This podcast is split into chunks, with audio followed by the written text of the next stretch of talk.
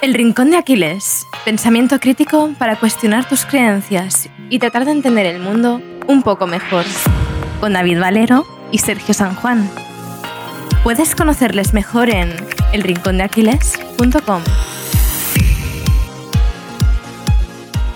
Pues bueno, Álvaro, bienvenido. ¿Qué tal?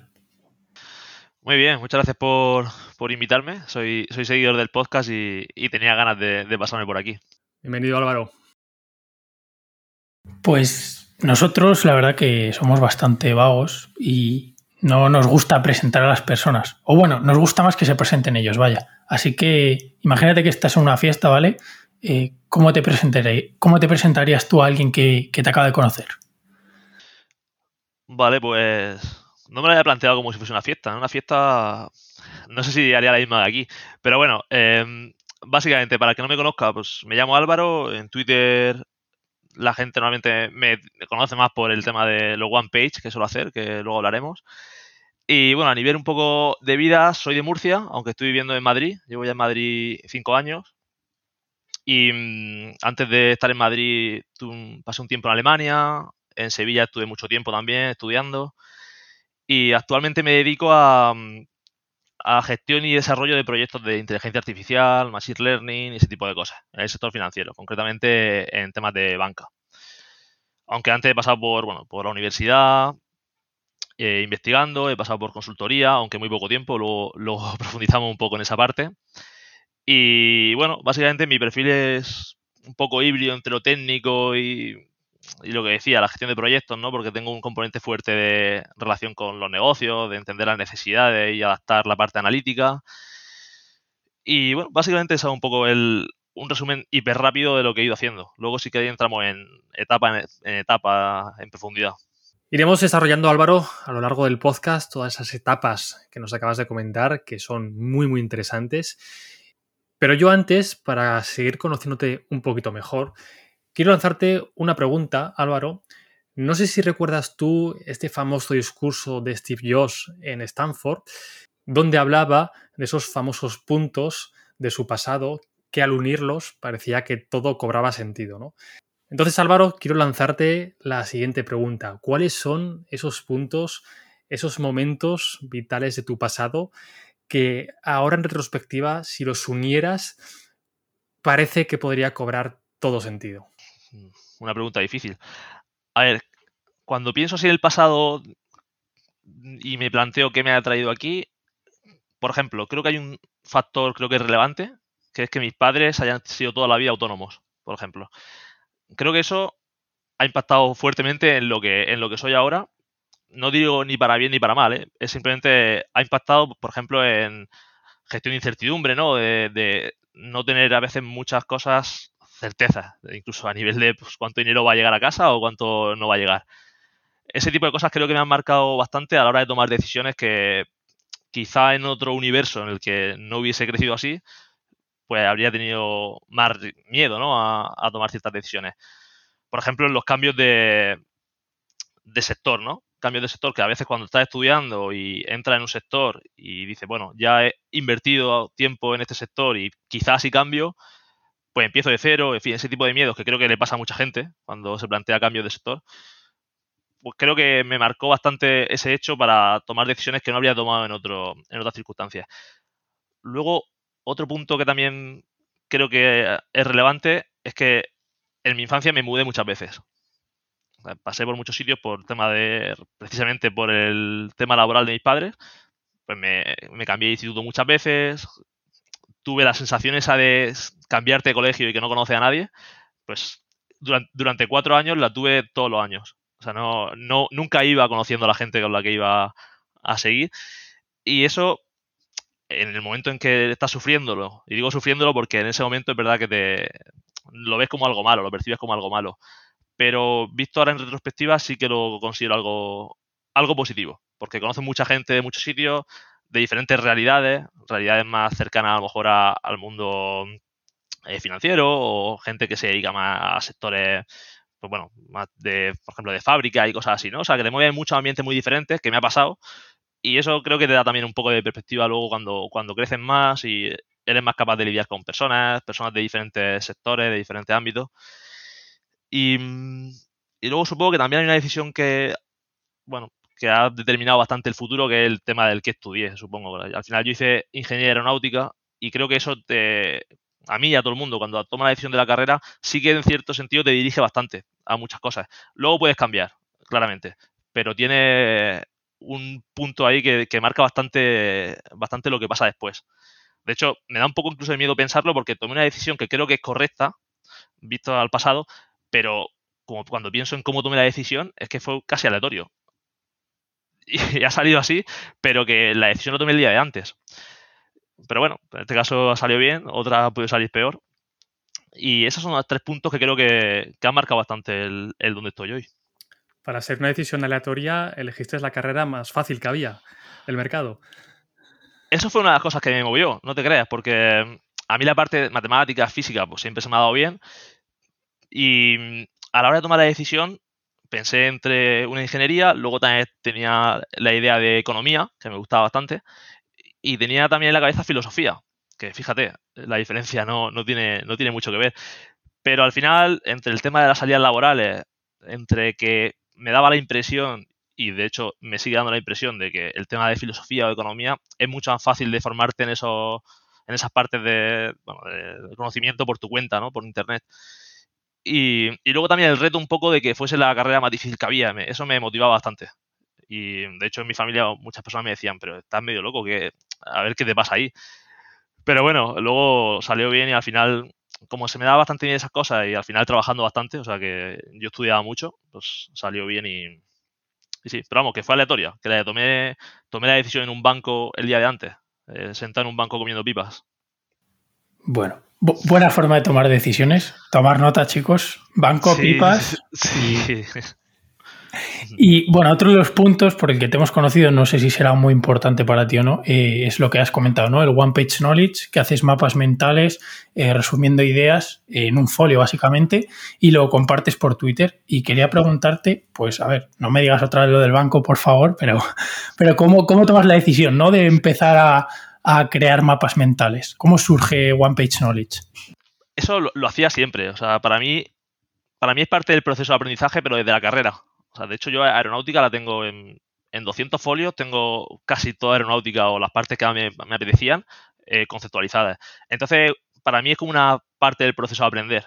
Es la parte en la que has leído, has reflexionado y ahora te toca el conectar los puntos, el decir, vale, si, si tengo que conceptualizar toda una página, ¿qué cojo? ¿Y cómo conecto los conceptos? Y a mí eso me ayuda mucho. O sea, para mí es lo que digo, es una parte del aprendizaje. Y luego, ¿cómo llego a lo que es compartirlo en Twitter y eso, ahí sí que fue un poco más, una vez más casi aleatorio. Fue una decisión, yo consumía bastante Twitter, sobre todo el sector este de finanzas, etcétera, pero como, como lector. Y bueno, pues un día creo que fue en enero del 2020, pues me planteé, voy a publicar algo. Obviamente, yo normalmente hacía los one page a mano y aquí eso sí que lo tuve que, hacer diferente, ¿no? El pasarlo al ordenador, el darle una forma un poco más estética, entre comillas, porque la estética no es mi punto fuerte cuando me pongo a diseñar estas cosas. Y bueno, fue un poco de probar, a ver si a la gente le gustaba. Y también porque el exponer el conocimiento que va aprendiendo creo que es una fase clave cuando aprendes en Internet. O sea, cuando te estás formando de forma autodidacta, claro, no, no tienes un referente, no tienes un profesor, no vas a ir a un examen, que es normalmente el proceso de validación que se utiliza en la formación reglada, ¿no? cuando estás formándote por tu cuenta en lo que sea, pues no tienes ese, proceso de validación y una posibilidad para paliar ese problema es compartirlo. Cuando compartes, pues te pueden venir o, halagos, si está muy bien, o te pueden venir críticas que constructivas, destructivas, de todo, pero desde luego es un proceso de validación y cuanta más gente tenga a la que llegar, pues más validación tienes. A nosotros, por ejemplo, eh, gracias al Rincón de Aquiles, pues nos ha aportado muchas cosas y a nivel personal, una de ellas es que pues gente que se ha pasado por el podcast, entrevistados, han acabado convirtiendo en buenos amigos, ¿no? Eh, nuestros. ¿Qué es lo que te ha aportado a ti a nivel personal este proyecto o, cualquier otro side project que, tengas en marcha? O, Pues, por un lado, como te decía, el tema de validar ideas, eso per se ya tiene valor para mí, porque me complementa el proceso de, aprendizaje, que ya es importante. Pero en lo personal también cosas muy chulas, porque he conocido un montón de gente y además que son gente que, que probablemente sean más parecida a mí que las que he podido conocer en, pues, en la carrera o en el instituto, ese tipo de cosas. Supongo que al final, como te, como te metes en un nicho muy concreto, pues la probabilidad de que haya gente muy parecida a ti, pues es muy alta, ¿no? Y de hecho tengo un montón de amigos con los que quedo frecuentemente de Twitter. Ahora tengo suerte, vivo en una, vivo en una zona de Madrid que, vivo por la zona que céntrica y hay mucha gente por aquí. Entonces me ha pasado mucho de, oye, ¿dónde, dónde vives? Y vivir a dos minutos andando. Y entonces, pues venga, vamos a echar una cerveza. Y ese tipo de, cosas me han pasado bastantes veces y, y las sigo haciendo. Pues de hecho, Álvaro, uno de tus amigos de Twitter, que también se llama Álvaro Álvaro Alegría, estuve comentando con él para, hacerte alguna pregunta, ¿no? Y, lo has mencionado tú, el tema, el tema de la estética. Y él me dijo que, bueno, que de dónde sacabas la inspiración para, ese colorido, ¿no? De One Page Knowledge. ¿Se, pueden, decir colores. ¿Se pueden decir palabras? Sí, hombre. Qué, cabrón. Porque además, además que me lo dice, me lo dice mucho, o sea, es muy crítico con mi, con mi particular estilo de, diseñar. Eh, no, sigue ningún tipo de patrón. O sea, no tengo ni una, ni una paleta de colores inicial. Eh, además, casualmente soy daltónico. Y no es una excusa, o sea, no sé si es por eso, pero eh, pues tiendo a colores que son muy llamativos, que los diferencio mucho mejor, que, que quizá otra persona se vuelve loco, pero para mí es como más útil y, y, me pasa continuamente. O sea, mi novia, por ejemplo, cuando lo ve, pues ella que tiene un gusto mucho más fino que el mío, pues dice, pues, ¿qué estás haciendo? Y a Álvaro le pasa lo mismo, Álvaro cuando lo ve, pero ya me gusta dejarlo así solo por escuchar sus comentarios. Te gustan las quejas, ¿no? Ya, ya llega el momento en que, que disfruto de, saber que me van a criticar esa parte. Pero bueno, que al final, eh, ya como decía, que el tema de aprendizaje, pues bueno, como eso me da igual, digamos, eh, bueno, pues, pues mira que estamos aquí tres personas y estamos ya dos altónicos. Yo también soy altónico, así que no me voy a meter contigo en, esta, causa. Hay un porcentaje de altónico altísimo. No, sé, si un 10%, ¿eh? No, sé si un 10% así entre hombres, creo. Y oye, por cambiar un poquito de tema, eh, vamos a hablar sobre aprendizaje, que es una de las grandes razones por las que te hayamos traído este podcast. Para nosotros también es un pilar fundamental en el Rincón de Aquiles junto a la toma de decisiones. Entonces, para romper un poco el hielo, ¿qué papel juega en ti, en tu día a día, el aprendizaje? Pues yo es que lo tengo como un hobby prácticamente. O sea, no, no entiendo el, no estar aprendiendo algo. A lo mejor suena incluso un poco enfermizo, a lo mejor, pero es que, ya te digo, es como un hobby y, y no tengo un patrón muy claro de. O sea, no tengo un proceso muy definido de qué voy aprendiendo. Simplemente voy dejando un poco llevar y, dejándome que la curiosidad me lleve. A lo mejor hoy estoy estudiando sobre Bitcoin y mañana pues, sobre filosofía o sobre no code, ¿sabes? Es un tema que, me gusta mucho el tener la libertad de decir, voy a ir a donde me apetezca en cada momento. Y, y bueno, sí que es cierto que intento, soy un poco pragmático en el sentido de que me gusta que las cosas que estoy aprendiendo tengan aplicaciones. Eso es verdad que, me, suele pasar. Y creo que es una, etapa de la vida también. Quiero decir, creo que ahora mismo, por ejemplo, mm, soy mucho más pragmático en el conocimiento que intento adquirir, pero probablemente dentro de 10 años a lo mejor me apetece mucho más ir a ver esculturas a un museo. Y ahora mismo eso no me, no me llama demasiado ahora mismo, pero no me preocupa, es como que son fases y si llega la fase en la que me apetece irme a ver esculturas y aprender sobre la escultura lo haré, y si no llega tampoco me preocupará demasiado.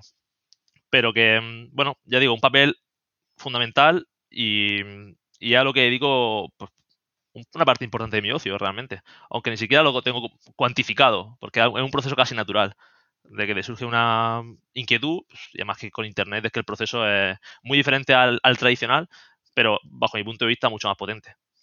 Has dicho que no sigues una metodología, ni tienes unos objetivos concretos a la hora de aprender, que va surgiendo tus, tus inquietudes y tu curiosidad. ¿Esto también lo trasladas a la forma de aprender o a la forma de aprender sí que tienes una metodología más estructurada de toma de notas, volcado de, notas, hacer curación de contenido, hasta que digamos que vas filtrando esas ideas y llegas, pues, por ejemplo, a, lo que ha comentado antes Sergio, habéis comentado, ¿no? Esa hoja, ese mapa mental sobre un concepto en concreto. Sí que tengo un, proceso más o menos definido, igual que es un poco anárquico el que voy a aprender, elegir la, la temática. Una vez la tengo elegida, sí que sí que tengo un proceso más o menos definido. El, normalmente lo que suelo hacer, y voy a poner como ejemplo Bitcoin, por ejemplo, porque es un, ejemplo que me gusta bastante porque tiene muchas, muchas aristas diferentes. Y, ha sido algo que he estudiado en, cierta profundidad y entonces es un ejemplo interesante. Cuando tú te intentas aproximar a, Bitcoin o a otra temática que no conoces, ¿vale? una, temática que asumes que no tiene ningún conocimiento previo y que, claro, como no tienes conocimiento previo, no tienes ni capacidad para juzgar quién sabe y quién no.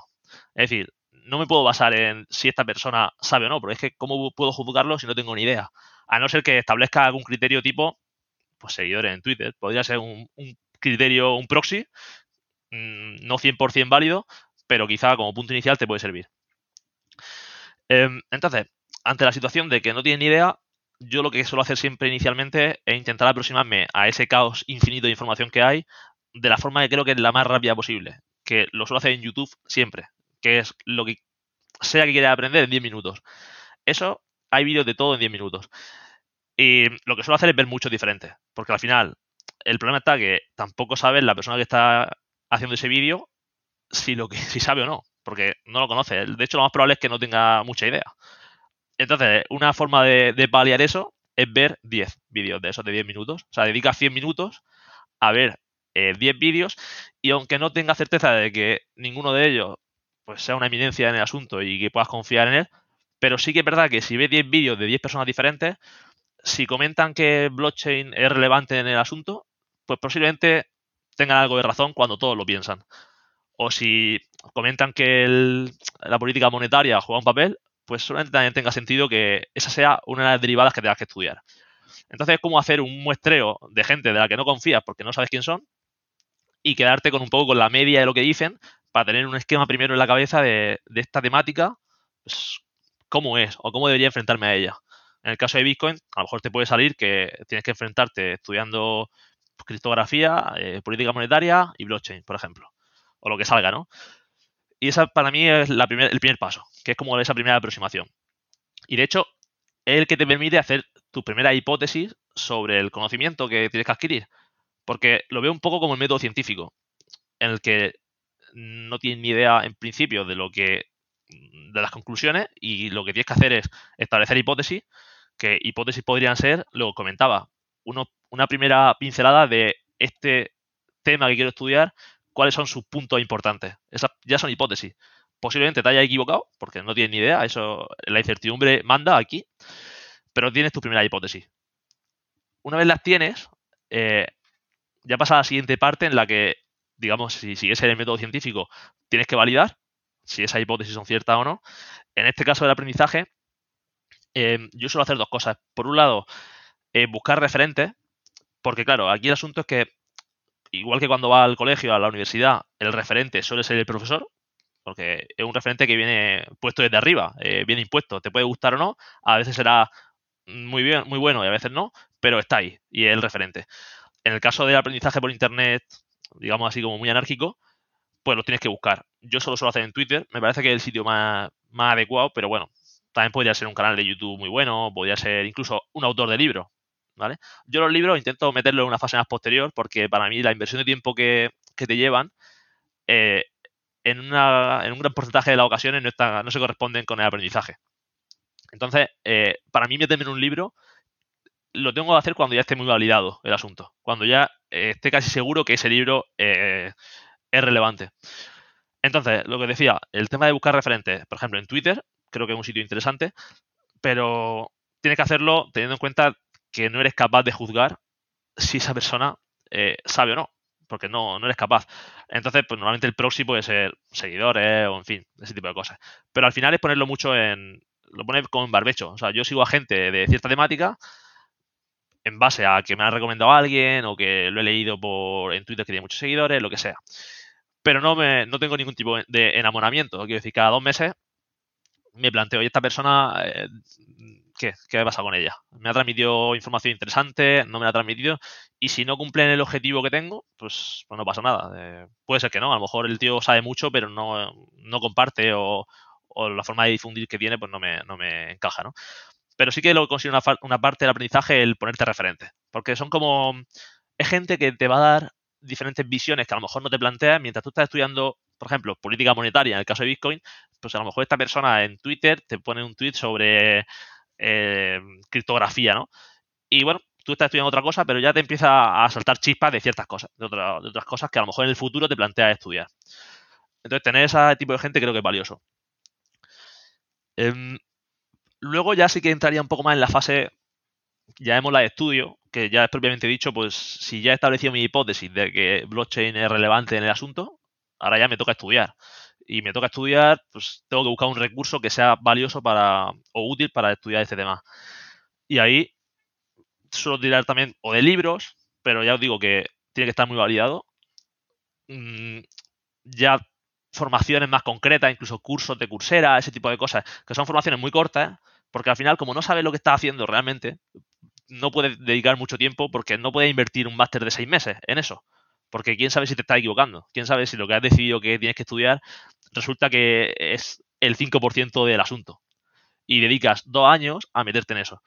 Entonces, eh, suelo tirar por cosas eh, no tan cortas como un vídeo de 10 minutos, pero a lo mejor un curso de 10 horas, cosas así que sean eh, muy limitadas en el tiempo y que ya empiezas a profundizar en ellas, ¿no? Y, mm, esa sería para mí la fase, ya de estudio como tal, que ya es, ya no estoy haciendo hipótesis, sino que estoy estudiando. Y luego viene la última fase, que es la que os decía, que es la de validación. Tú puedes hacer cursos, puedes mirarte un documental en YouTube, puedes leerte cinco libros y, está bien, pero como tal, pues tampoco tienes proceso de validación, no tienes un profesor, no tienes un examen, no, no vas a hacer un trabajo sobre esto. Entonces, procesos de validación que yo creo que son útiles puede ser el que os decía de compartir, que para mí lo que decía, los one page es una aplicación de eso, es una forma de, validar ¿no? cosas. O puede ser incluso montar un proyecto, pues que se convierta en un negocio y que, que el mismo mercado, el mismo negocio sea una validación de lo que tú has estado trabajando, estudiando. Y ese es un poco el proceso que sigo. Eh, todo esto es un poco anárquico en general porque al final bueno, pues, a veces el Internet te va llevando por vías que, no se te ocurren cuando estás aprendiendo algo, pero por esquematizarlo en esas cinco fases, creo que eso es lo que suelo hacer. Me ha parecido súper, súper interesante. Eh, estoy tomando notas. Eh, te quería preguntar, me ha surgido una duda, y es cómo haces tú frente al sesgo de confirmación a la hora de buscar eh, nueva información, ¿no? Tendemos a tener siempre una idea preconcebida sobre cualquier tema, aunque no tengamos ni la más remota idea, por seguir con el ejemplo del Bitcoin, pues mm, puedes tener esa, idea preconcebida de que eres un detractor del Bitcoin y el Bitcoin pues, eh, es humo o al revés, ¿no? O que el Bitcoin y, el blockchain va a ser el futuro de, la economía etcétera, etcétera, ¿no? Por poner un ejemplo, pues Nassim Taleb hace unos años era un, claro defensor del Bitcoin y ahora mismo, hace poco, pues, pues dijo que, que, el Bitcoin, su valor era igual a cero, ¿no? ¿Cómo ¿Eres consciente de este sesgo de confirmación? ¿Cómo intentas evitarlo? Si es que se puede evitar de alguna forma, claro. A ver, no sé si se puede evitar realmente. Que soy consciente de que existe, pues sí, y eso es positivo. Yo creo que el tema de los sesgos, que es un tema que me gusta bastante, eh, conocerlo es útil, aunque es verdad que no lo va a poder evitar 100%, pero conocerlo sí que te da a veces, supongo que te habrá pasado, no solo con el de confirmación, sino con mil cosas, que te dice, sé que me está pasando, o sea, sé que me está pasando, pero bueno, me está pasando porque soy humano. Más pero, podemos darnos cuenta en el resto mucho más que cuando, cuando actúan sobre nosotros. Sí, también, también, totalmente. Pero bueno, ¿cómo evitarlo? Primero creo que hay un tema clave que es que cuando estás aprendiendo de esta forma, llamémosla anárquica, eh, tienes que tener un grado de humildad importante a la hora de, de, todo lo que, de lo que aprendas, porque es que como no tienes ni idea de lo que estás hablando, pues solo te queda que ser humilde en todas las hipótesis o apreciaciones que hagas sobre el tema. Entonces, esa humildad creo que también se debe traducir en el hecho de que de, cambiar de opinión si, consideras que, bueno, que, te ha equivocado. Al, final, como tampoco ya he invertido mucho tiempo en el asunto, pues tampoco es que no sé si puede ser el orgullo lo que te lo que te haga el cambiar de opinión, como el caso de Taleb, que pues, en el caso de Taleb, a lo mejor por orgullo podría haber dicho, yo no me quiero no quiero contradecirme a mí yo del pasado. No nos gusta equivocarnos. No, claro que no, pero, pero al final, bueno, pues si, si tu objetivo es aprender realmente, claro, no debería ser un problema. El asunto es que, claro, una vez te pones a difundir información, ahí ya eh, quizá estás invirtiendo como reputación, a lo mejor, ¿no? Puedes considerar que has invertido reputación. Pero yo mi recomendación en ese sentido es, primero, eh, pues, humildad de decir, pues si me he equivocado en la hipótesis que he hecho, pues sin más. Es que si mi objetivo es aprender, es que no tiene sentido que te plantees, que, que te auto boicotees de esa forma. Y luego, el seguir a gente de ámbitos diferentes también creo que es sano. Por ejemplo, si, si el tema de Bitcoin, pues si Taleb está en contra ahora a día de hoy, pues está interesante leer lo que dice.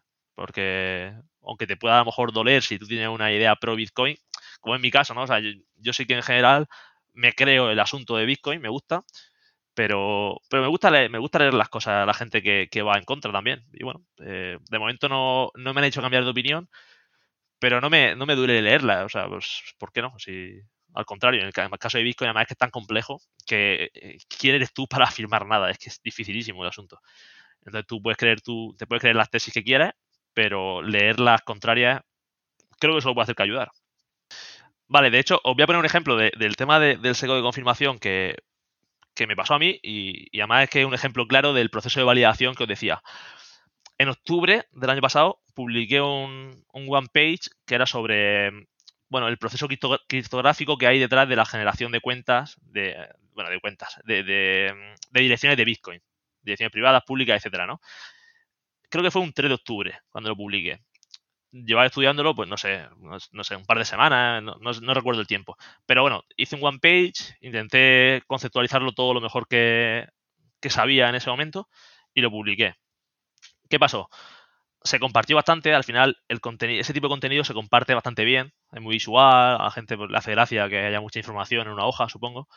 Y pues lo vieron, no sé, creo que tuvo 80.000 impresiones o algo así, no recuerdo. ¿Y qué ocurrió? Que al día siguiente una persona, que no recuerdo tampoco su nombre ahora mismo, pero me hizo algunas apreciaciones, correcciones sobre lo que haya hecho. Eh, le gustó el contenido, pero me hizo algunas apreciaciones que, yo cuando luego me puse a estudiarlas dije eran pertinentes 100%. Y de hecho, ese fue un poco lo que decía, el proceso de validación. Es, no es mi profesor, pero me sirvió una persona aleatoria de internet en. A lo mejor él también se equivocaba, pero simplemente me, me puso la chispa detrás de algo. Y entonces fui a investigar si efectivamente lo que me decía encajaba con, con lo que era, ¿no? Y seguí estudiando 3-4 días más esas cosas volví a complementar, eh, como si fuese una iteración, un bug iterativo, el one page, lo volví a publicar a, la semana siguiente, bastante mejor, y ahora estoy mucho más satisfecho de lo que salió. Y me alegro infinito de que esa persona me corrigiese, porque luego cuando profundicé, el one page que quedó fue mucho mejor. Y, la idea en mi cabeza, pues, pues también.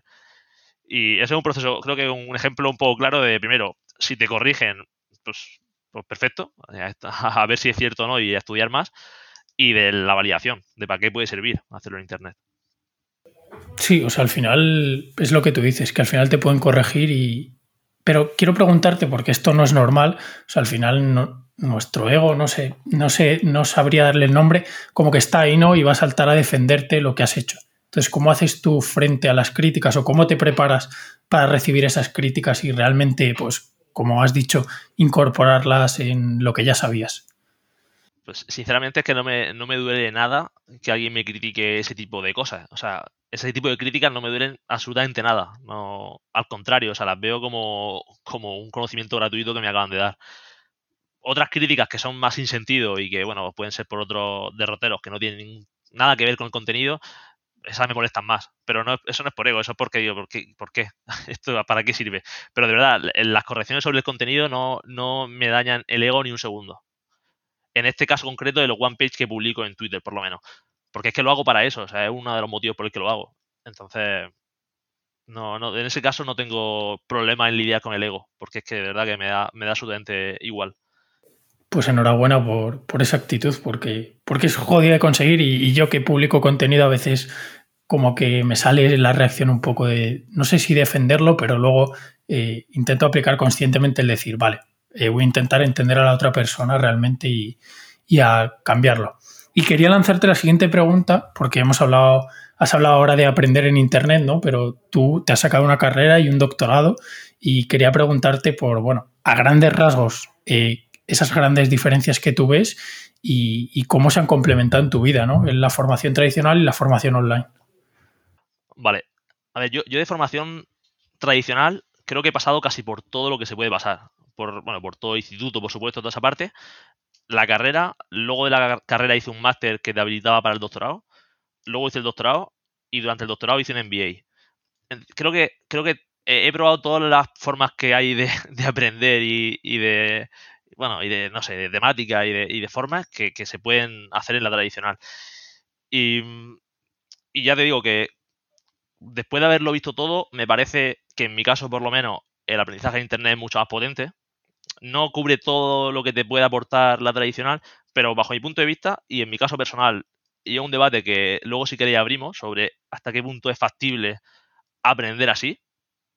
No, no ahora, sino imagínate a los 18 años, que no haces nada, no haces carrera, no haces nada y te planteas aprender lo que te, bueno, lo que quieras de esta forma. Luego si queréis hablamos sobre eso. Entonces, eh, tema universidad que preguntaba.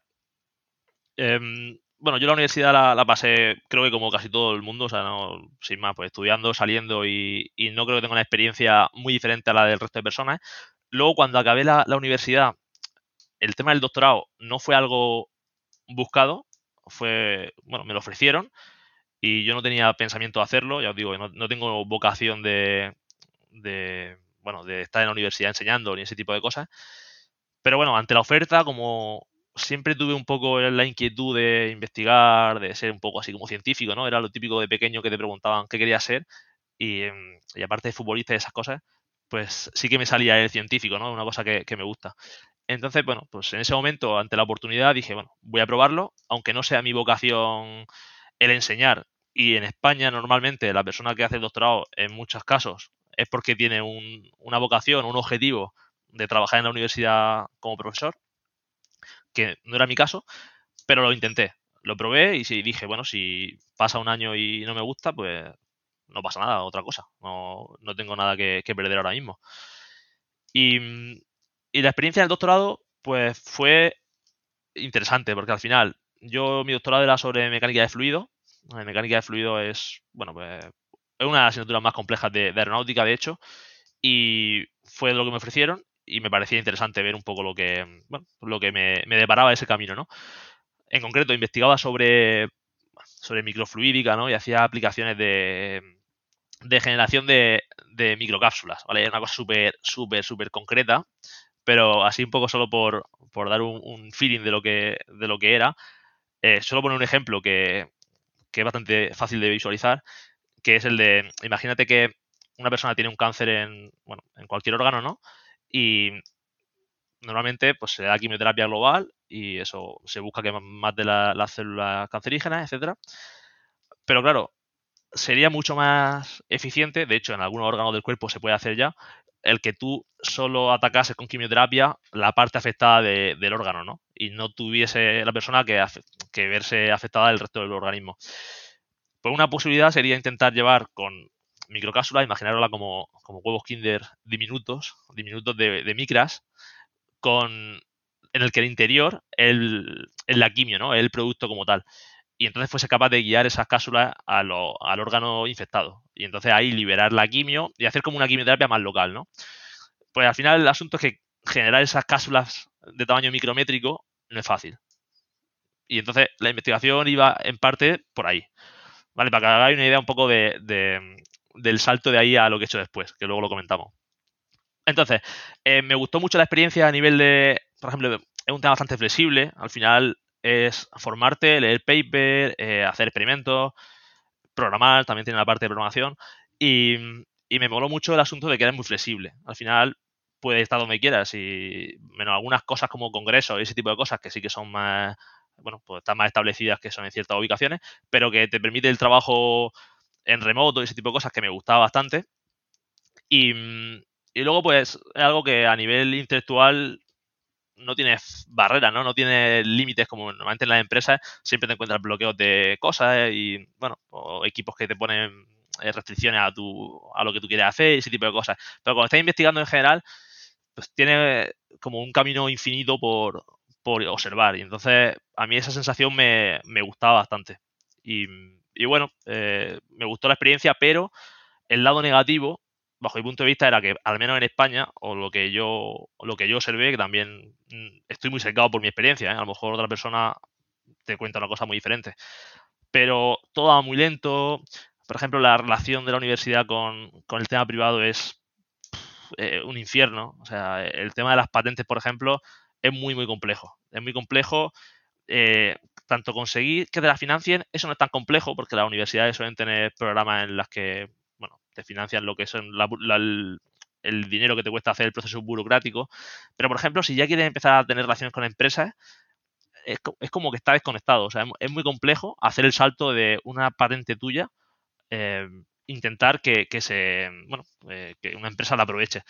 Y, eso lo sufrí 100%, o sea que eh, tuvimos bastantes complejidades con ese asunto y eso me, frustraba bastante, porque al final si tienes una mentalidad, oye, tengo la mentalidad de investigar, pero si hemos conseguido esto, que tiene sentido, nos lo han patentado y todo encaja, pues ahora llega el momento de aportar valor más allá de lo que queda en los papers y bueno, incluso de monetizar más allá de lo que cobras investigando, que joder, ¿por qué no? Y esa, esa fricción me, me frustró bastante. Y, nada, entonces fue, por eso lo dejé fundamentalmente. Ya cuando lo acabé, lo terminé porque ya había invertido un tiempo y me apetecía también terminarlo. Eso sí fue un poco quizá por ego. De decir, oye, ya he empezado, llevo dos años y pico haciéndolo, aunque ya sé que no voy a seguir después, pero ya que he hecho la inversión de tiempo, lo voy a acabar por, por orgullo casi. Entonces lo terminé, la experiencia fue muy buena, ya os digo, la gente con la que trabajé increíble, pero bueno, en mi caso personal eh, me apetecían otras velocidades. Y ese fue un poco el motivo por el que dejé la universidad. Voy a aprovechar, ya que habéis sacado el tema sobre la formación, ¿qué opinión tenéis, tanto te pregunto a ti, Sergio, como a ti, Álvaro, sobre la educación tradicional y la educación online? ¿Qué ventajas, qué desventajas le ves a cada una de estas formaciones? Y si pensáis, y si pensáis que hoy en día sigue siendo factible ir a la universidad creo que muchas personas se siguen haciendo esta pregunta y además creo que cada vez es más recurrente el realmente me merece la pena ir a la universidad. Y por otro lado, también os quiero preguntar sobre cómo sería para vosotros la formación ideal. Si cogeríais una parte de lo que conocemos como formación tradicional, si la uniríais a lo que también conocemos como formación online, ¿Cuál sería esa formación perfecta para vosotros? Si, si tuvieseis, mejor dicho, el poder de, construirla, de crearla. Venga, dale. Bueno, ha sido muchas preguntas. A ver, creo, que ha empezado con el tema de, la universidad, de si merece la pena ahora, etcétera, ¿no? Em, la verdad es que yo me hago mucho esa pregunta porque, claro, creo por un lado que donde estoy ahora y la facilidad que tengo ahora para, para formarme por mi cuenta, no sé hasta qué punto está apalancada en lo que ha pasado antes. Es decir, yo no, tengo el contrafactual de, cómo podría formarme ahora si no hubiese pasado por lo que pasé antes, ¿no? Entonces, creo que es complicado. Pero también creo que hay una distinción importante entre el tipo de carreras. Hay carreras que, bajo mi punto de vista, aportan mucho más que otras. Por ejemplo, mm, matemáticas, por poner un ejemplo, claro, es una cosa, es una disciplina mucho más estática mucho más estática y que probablemente si la estudias ahora o dentro de 20 años, pues sea muy parecido y, no, y te aportará, yo creo que sí. Pero es que creo que hay otras cosas que ahora mismo de verdad no tienen ningún tipo de sentido. Eh, no quiero poner ningún ejemplo por, por si acaso, pero, pero hay carreras que yo creo que nacen ya, o sea, están obsoletas, pero de hace tiempo. Y entonces ahí creo que sí que puede haber un componente de pérdida de tiempo bastante fuerte. Luego está, verdad, el componente más social, que está ahí y que pues que es la hostia en la universidad, pero creo que es más que cuestionable que eso no se pueda tener sin el esquema de la universidad. Bueno, a mí me parece que es perfectamente factible. Entonces, te diría que creo que depende un poco lo que donde te metas de la universidad, aunque siendo prudente en el sentido de que no sé cómo estaría ahora sin haber estudiado lo que, lo que hice. Eh, entonces, yo creo que un sistema que a mí me encajaría más, y lo conecto un poco con la última pregunta que hacías de cuál es tu modelo perfecto para ti. Ahora mismo creo que el autoaprendizaje es lo que más me encaja, porque además es suficientemente flexible como para poder trabajar, hacer proyectos y ese tipo de cosas. Aunque sí que creo que un planteamiento en el que hubiese eh, algún tipo de mentorización, no, no un profesor, ¿eh? eh mentor, es un mentor que digamos sea tu índice, por decirlo de alguna forma. Antes mencionabas que no tienen un índice y cuando hablamos al principio de, la conversación sobre la anarquía de, aprender así y tener que estar eh, poniendo a prueba todo lo que vas, todas tus hipótesis, porque no tienes ni idea de cuál es el índice del tema, si te dan un poco de trabajo ahí hecho, eh, de mentorización, en la, por lo menos en las guías, sería un esquema muy bueno, pero claro, a nivel de recursos, eso, o sea, ser, mentor no es nada fácil. O sea, creo que hay muy poca gente capaz de ser mentor realmente. Y, o sea, para mí un profesor no es un mentor. Eh, es un concepto, o por lo menos tal y como me imagino ahora mismo, un profesor de universidad no lo veo un mentor en general. Puede que lo sea, pero que en general creo que no es su no es su tarea principal a día de hoy. Entonces creo que si hubiese un, un mentor que te guiase un poco y tener además la flexibilidad de lo que te aporta Internet, a lo mejor sería un esquema razonable. Yo, por rescatar el último punto que ha dicho Álvaro, yo estoy de acuerdo. O sea, la formación online para mí lo que más falla es la falta de feedback. Hablaba Álvaro de, un mentor que al final tú puedes más o menos eh, reducir ¿no? esa falta de feedback compartiendo contenido. Pero que aún así ese feedback, pues de qué calidad va a ser, qué personas te lo van a dar. Eh, muchas veces van a ser oyentes que, que te miran muchas veces como con cierta admiración y no te van a criticar, no te van a cuestionar las ideas eh, no te van a decir los siguientes pasos en ese tema. Entonces es muy complicado la parte de feedback a nivel online. Yo es lo más complicado que veo. Eh, y luego, eh, por también seguir con puntos que ha tocado Álvaro, yo, por ejemplo, mi carrera, ¿vale? Tiro piedras contra... Yo estudio ADE, ¿vale? creo que muchas asignaturas no son necesarias por lo que decía por lo que decía Álvaro, porque, por lo que cambian esas asignaturas y por el componente caduco que tienen. O sea, es que esa asignatura en tres años o, menos, en tres meses va a salir una nueva metodología que va a cambiar las cosas.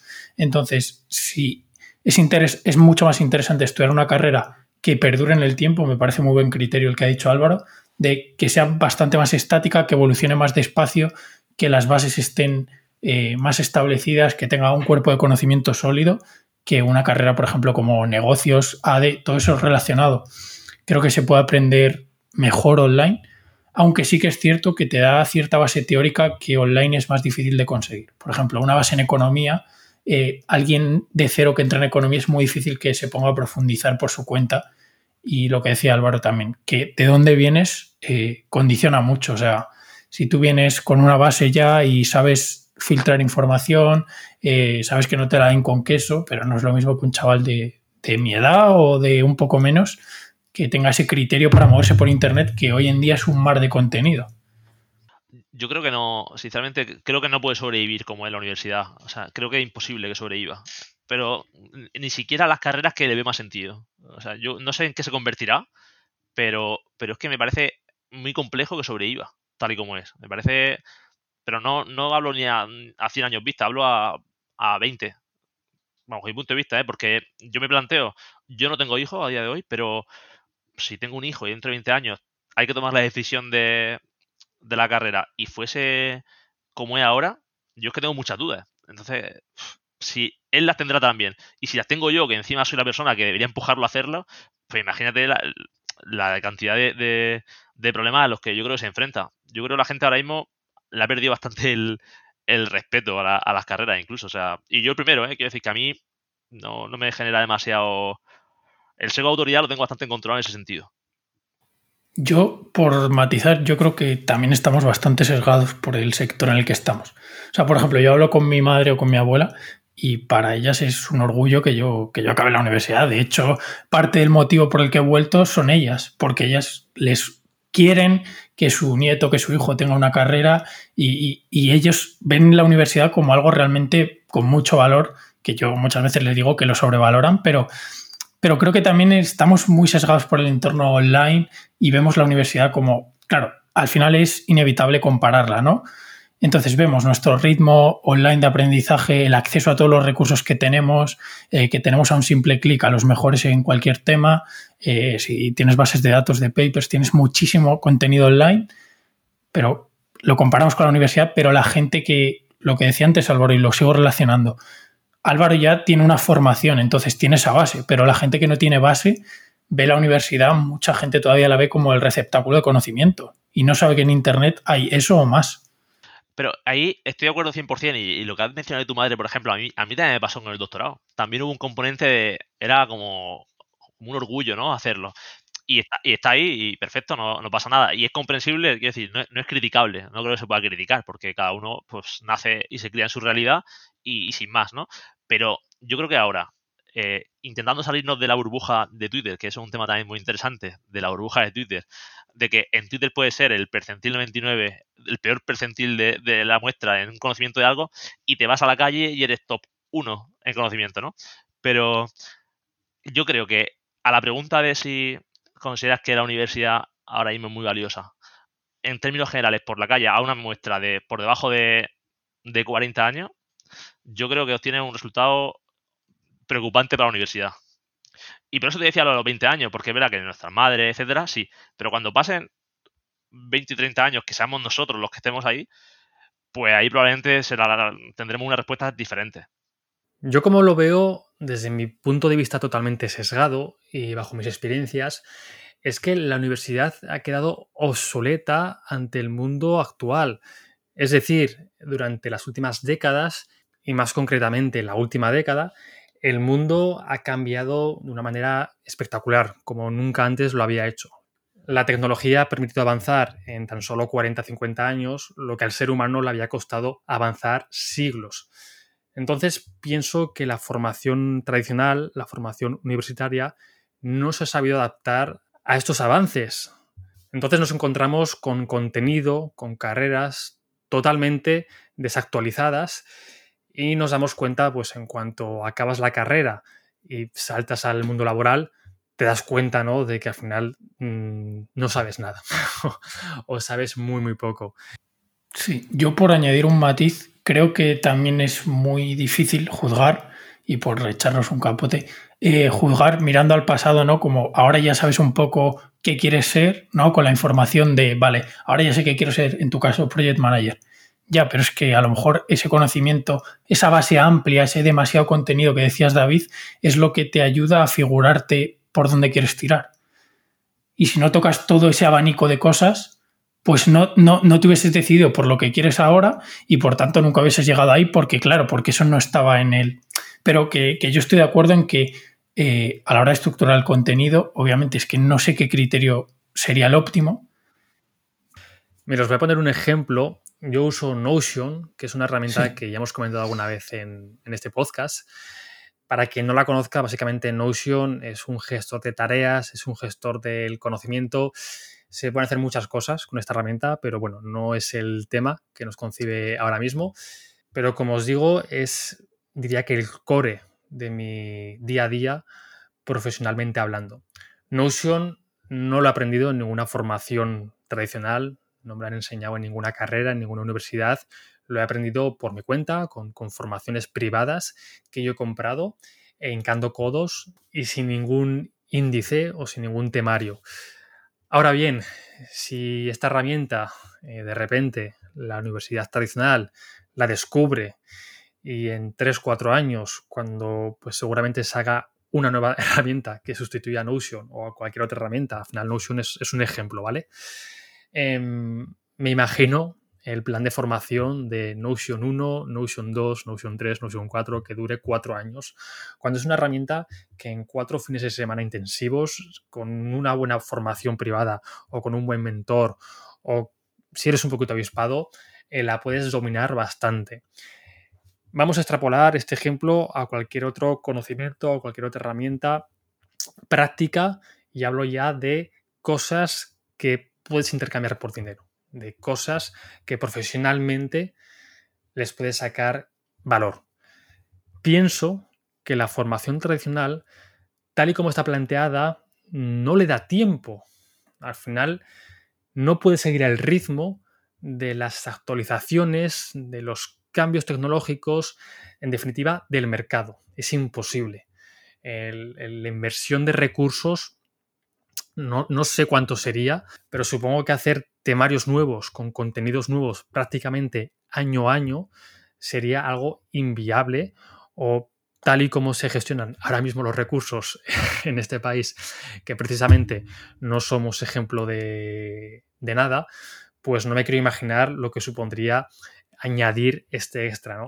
Entonces creo, y estoy muy de acuerdo con lo que has dicho antes, Álvaro, que la formación tradicional tal y como la conocemos está condenada a desaparecer por este mismo motivo. Em, no sé si evolucionará a algo mejor, no sé si desaparecerá, si será sustituida por formaciones eh, digitales, por formaciones privadas, no sé qué pasará, pero desde luego que no puede seguir el ritmo del mercado y hace muchos años que la gente ya se está empezando a dar cuenta de, este problema.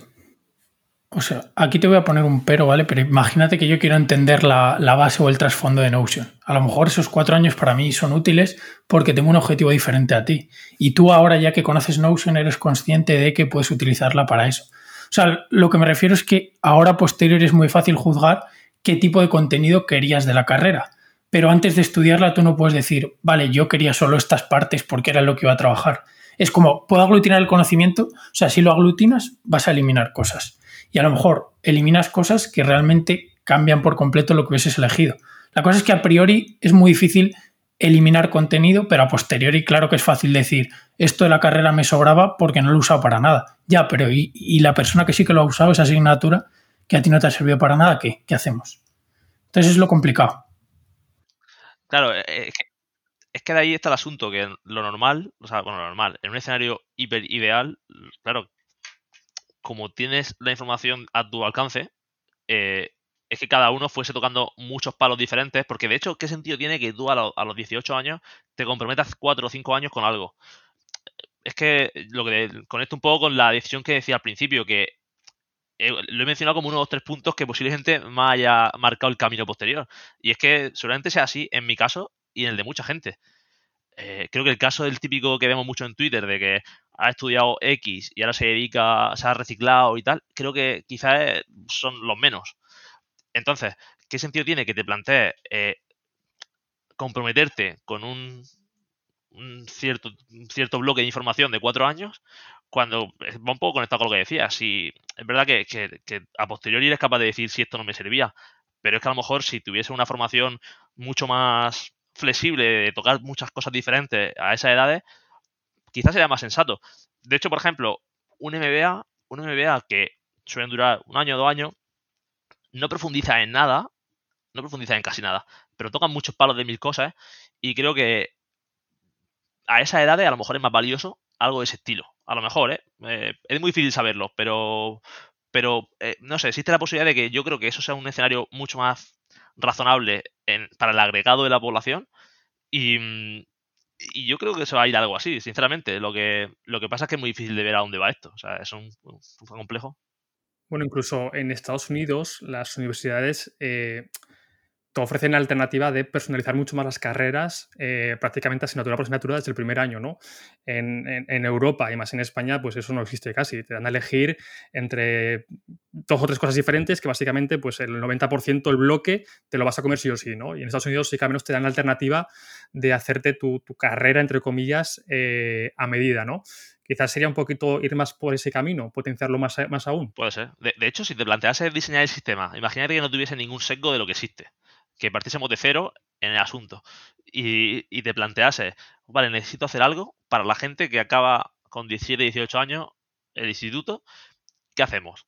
O sea, a mí casi que lo creo que se me ocurriría mucho antes un, proceso más variado y de, experimentación con ramas que el decir, mira, vamos a coger, vamos a poner bloques de 5 años de que te definen mucho tu camino ya. Es que no se me ocurría, creo, en la vida, probablemente hacer eso. Supongo que en el momento en que se hizo, pues a lo mejor tiene su sentido, ¿eh? no, digo nada. Pero que ahora planteándome un poco así, si lo tuviese que definir desde cero, creo que tiraría mucho más por un camino, eh, bueno, pues mucho más, mucho más variado. De la misma forma que pienso, si, ¿qué, sentido tiene que tú metas a una persona 6 horas con 10 años a escuchar una hora de matemáticas, una hora de inglés, una hora de historia? Eso a nivel de recursos supongo que, claro, que es como una producción, es como una, cadena de, producción, ¿no? Que puede tener sentido a nivel económico, pero que lo piensas y dices, que, ¿en qué momento se me ocurre que esto es lo que hay que hacer? A no ser que sea por recursos, ¿eh? por limitación de recursos, que ahí lo, compro. Yo, creo que el sentido, el, sentido que hay creo que es más, sinceramente, casi, casi una cuestión de, recursos, porque, claro, lo óptimo, si, si tú si yo algún día tengo un hijo, pues claro, eh, yo puedo personalizar su aprendizaje mucho. O sea, porque una persona que conoces, que sabe por dónde va, qué le gusta, qué no le gusta, le puede gustar más sentarse en un ordenador a, ver documentales, le puede gustar más coger un instrumento de música, le puede gustar más experimentar con las manos, ese tipo de cosas. Claro, a tu hijo lo conoces perfectamente y, y si tú tienes bueno, la herramienta y el tiempo para definir bien bueno, por dónde intentar llevarle. Y no me refiero de materia, ¿eh? me refiero de forma de aprender, porque te puedes plantear aprender física tocando la guitarra si quieres. Entonces, eh, hablo de, intentar llevar a la persona por el camino que, bueno, que su forma de ser o su personalidad eh, saca más provecho al tiempo a nivel de, bueno, de, y disfruta más, porque al final cuando te dan una materia de la forma que, bueno, que para ti es cómoda, a mí por ejemplo me gusta mucho aprender en el ordenador, pero hay gente que no puede estar una hora sentada en la pantalla. ¿Y qué haces? No, no pasa nada. Eh. Entonces, claro, eso lo puedes hacer, pero eso lo puedes hacer con tu hijo, o lo puedes hacer con una persona, pero cuando tienes que gestionar a 30 o, o 50 personas a la vez, eh, dime tú en qué momento te pones a personalizar bien esta persona por dónde va, su inquietud, es complejo, supongo, a nivel de recursos incluso. Yo, por, por hilar un poco lo que has hablado hace tiempo, Álvaro, o sea, yo creo que no llega la gente preparada a los 18 años eh, para elegir qué aprender, ¿no? Entonces yo creo que el problema, bueno, aparte de que la universidad obviamente yo creo que debería reformarse, pero también están los años de formación anteriores. O sea, de por qué al principio, cuando entras al colegio, no tienes un abanico ultra amplio. O sea, dejar a los chavales como mucho más abanico y que ya obviamente con el tiempo se vayan haciendo la idea.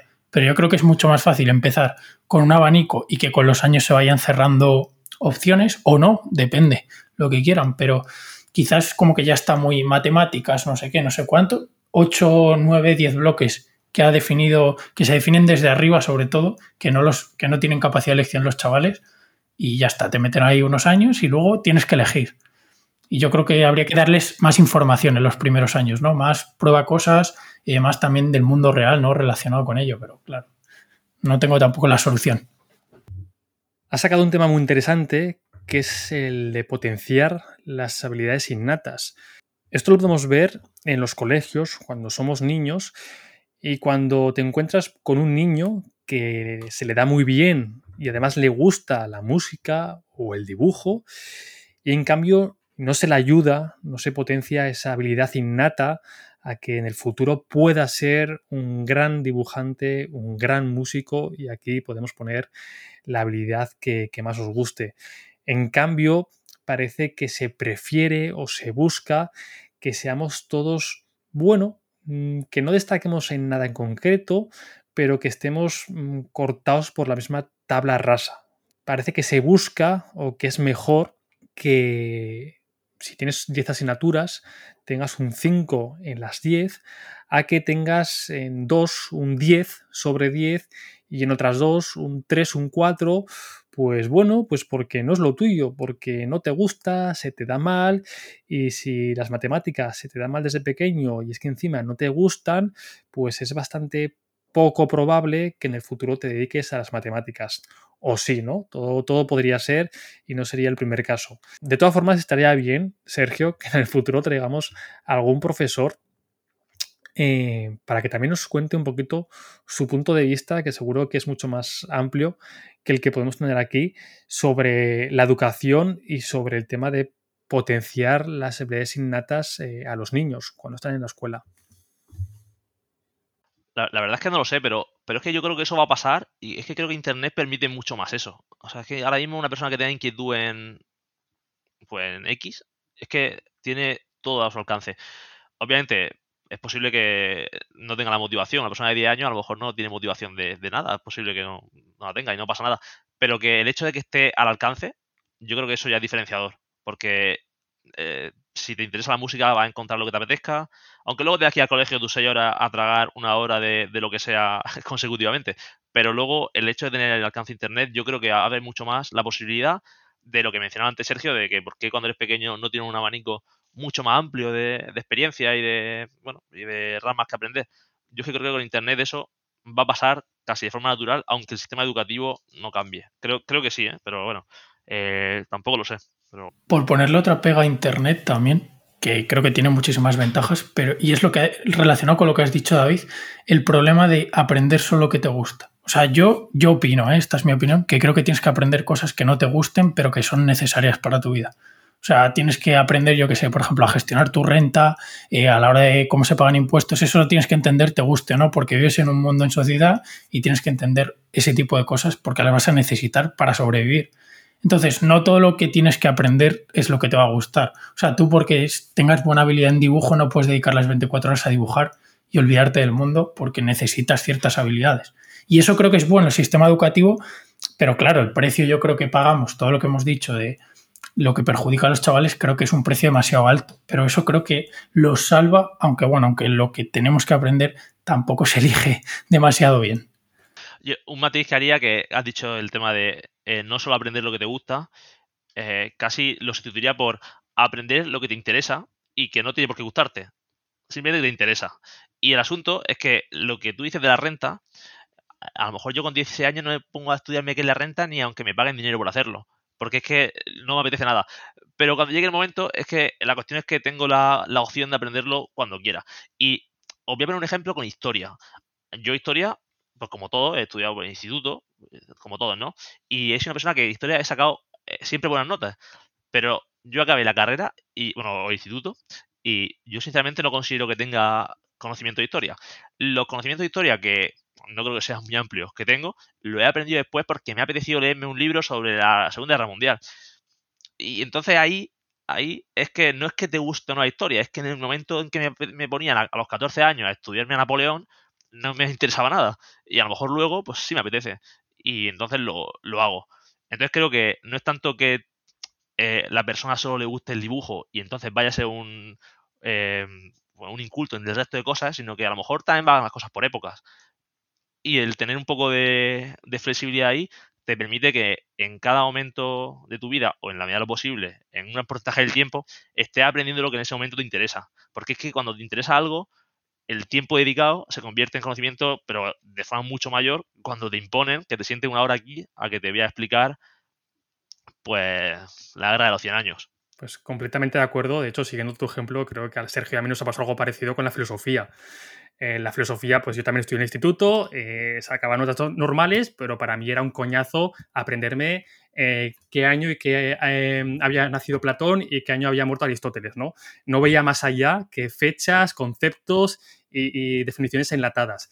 En cambio, de repente, pues por, por, inquietud, por necesidad, por mil factores, la filosofía llegó a mi, a mi cerebro pues con, otra, con otro sabor, ¿no? Y ahora pues precisamente es uno de los pilares de este podcast donde no hablamos solo de estoicismo, sino hablamos de muchas más filosofías y donde ya forma parte de nosotros y a mí nadie me obliga a leerme un libro de filosofía eh, al día, ¿no? O sea, al día no, obviamente, pero leer de filosofía cada día. Es algo que me encanta. Entonces creo que estoy muy de acuerdo en, que son fases también, son etapas, ¿no? Eh, leer a Platón con 15 años, pues estás tú que me lo a Platón con 15 años, ¿no? En gente rara. Y Hombre, te lo lees porque te obligan, pero es lo que, lo que decimos. Seguro que hay algún, chaval con 14 15 años que está encantado de leer a Platón, pero bueno, creo que, no es la norma, ¿no? Creo que con 14 15 años pues estás pensando en otras, en otras cosas. Claro, ese es el asunto. Lo que pasa es que es muy complejo el lidiar con 30 personas con intereses diferentes. Entonces, claro, eh, por eso eh, eh, seguramente es impracticable, o tal como o mi, imaginación no me permite imaginarme ahora mismo cómo sería un esquema parecido ahora de, de enseñanza, pero que permitiese esa libertad. Sin embargo, Internet sí me lo permite. Sí, me imagino muy fácil, porque es que en Internet no tengo mucho que pensar. lo que te apetezca aprender, búscalo y en el formato que quieras. ¿Quieres podcast? ¿Quieres documental? ¿Quieres documental de dibujitos? ¿Quieres que una mano pinte en el mapa? lo que tú quieras. Entonces, bueno, pues. Me acaba de venir a la mente, no sé si escuchasteis un episodio de John Tubau, que creo que era con Ángel Alegre, que hablaban de una universidad que está por Estados Unidos, no me acuerdo muy bien cómo, que es igual la conocí. San Jones, la Universidad de San Jones. Eso es, eso es, de San Jones, que, durante. ¿Eran cuatro años también, Sergio? Sí, es una carrera. Lo único que estudiaban eran los, los clásicos de la literatura, los principios, digamos que cogían un tocho, un libro, eh, las meditaciones de Marco Aurelio, por ejemplo, y, básicamente la carrera era el estudiar, el analizar y el debatir estos, estos clásicos. ¿Cómo pensáis que es que salen los chavales de ahí después de cuatro años estudiando los clásicos? Yo, si puedo. interesante este, este, método. Si puedo hilarlo con una idea que, ha dicho antes Álvaro, es la parte de más que leer los clásicos, creo que el valor eh, en esa propuesta está en tener guías que te ayuden a entender los clásicos. Porque yo por lo menos, ¿vale? Yo 21 años, eh, leí Meditaciones de Marco Aurelio y dije, ¿qué es esto? Dije, ¿qué es esto? No entiendo nada. Eh, y, me había leído varios libros de estoicismo, tenía una base y tal, y dije, ¿qué está diciendo este hombre? Entonces, tener una guía que te, que te adapte a lo que sabes y que sepan el nivel en el que estás y te ayude a cerrar ese, ese gap, ¿no? ese espacio entre esas meditaciones, ese diario de Marco Aurelio y lo que sabes tú ahora y te ayuda a relacionarlo, pues creo que tiene un valor incalculable. O sea que, a ver, yo nunca no he estado en esa universidad, pero creo que es interesante la propuesta. Em, yo la verdad que pensando un poco en, mi caso, yo si me hubiese metido a los 18 años a leer los clásicos de forma continua, creo que, hubiese durado poco ahí. Eh, pero en mi caso, ¿eh? eh esas molas que sean la propuesta, además de, debate y de cosas atemporales, que eso es interesante, que lo decía antes Sergio, eh, todo lo que sea temporal, en principio, creo que es más valioso. ahora bien, le, sigo viendo un poco el, el asunto de que es una cosa súper, vamos a hacer esto y vamos a hacer esto a piñón, lo vamos a hacer bien entonces, si, si ha acertado con lo que quiere aprender y tal, probablemente sea un mecanismo muy bueno. Pero le veo la pega también de que es un sistema también cerrado, entre comillas. Pero bueno, sin más. No, lo conozco, ¿eh? O sea, hablo un poco de, lo que has dicho tú. Se supone que la propuesta de esta universidad es que vas a aprender de los clásicos, de ese conocimiento que ha perdurado en el tiempo. Hay una ley que ahora mismo no recuerdo su nombre, pero viene a decir que aquello que perdura en el tiempo suele ser lo mejor. Por lo tanto, todos aquellos libros, todo aquel conocimiento que ha llegado, que se ha mantenido y ha resistido el tiempo hasta nuestros días, es el mejor conocimiento o del mejor conocimiento que la humanidad ha conseguido crear y conservar. Supongo que habrá bastantes más promesas, más allá de simplemente estudiar estos clásicos.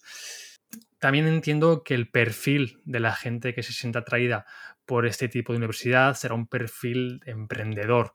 No me imagino a alguien metiéndose cuatro o cinco años a estudiar los clásicos para luego acabar opositando para estar en una administración. No sé vosotros. Qué ojo, ¿eh? Que, bien podría ser y el conocimiento no tiene por qué ir acompañado de, emprendimiento ni de una profesión súper romántica, ¿no? Pero también entiendo que esta universidad costará un pastizal, por lo que la gente a medio y largo plazo pues esperará recuperar esta inversión y obtener un, retorno rentable. A, mí es que el, interés por ese tipo de cosas me ha llegado más tarde, en mi caso. Entonces, creo que supongo que dependerá. A mí me ha llegado bastante más tarde. El interés de la historia y todas esas cosas me ha llegado más tarde, por, lo que sea. Y entonces, bueno, pero, pero bueno, interesante. Desde luego, probar diferentes metodologías espero que ocurra, porque es que para encontrar la que es buena, no hay más que, intentar probar cosas. Total. Pero creo que, y ya cierro el debate, porque tenemos aquí tropecientas preguntas y se nos ha ido el tiempo. Creo que es la idea esta de intentar crear también parte del sistema educativo desde abajo, ¿no? No imponerlo, sino que sea el propio alumno interactuando con el conocimiento el que diseñe su propio sistema. Sí, es al menos yo con lo que me quedo.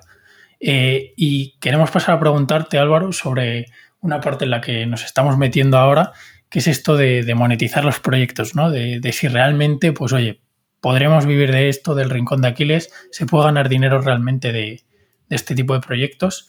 Y quería preguntarte por, los experimentos que has hecho, ¿no? O sea, vendiste una especie de libro que metía siete mapas mentales para entenderlos mejor.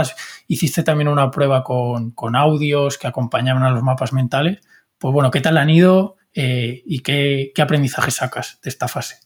Sí, a ver, no, creo que sea una persona para, tener muy en consideración en todo lo que voy a decir ahora, ¿vale? Pero, pero bueno, sí que he experimentado y que, y que sí que tengo algunas conclusiones que he sacado.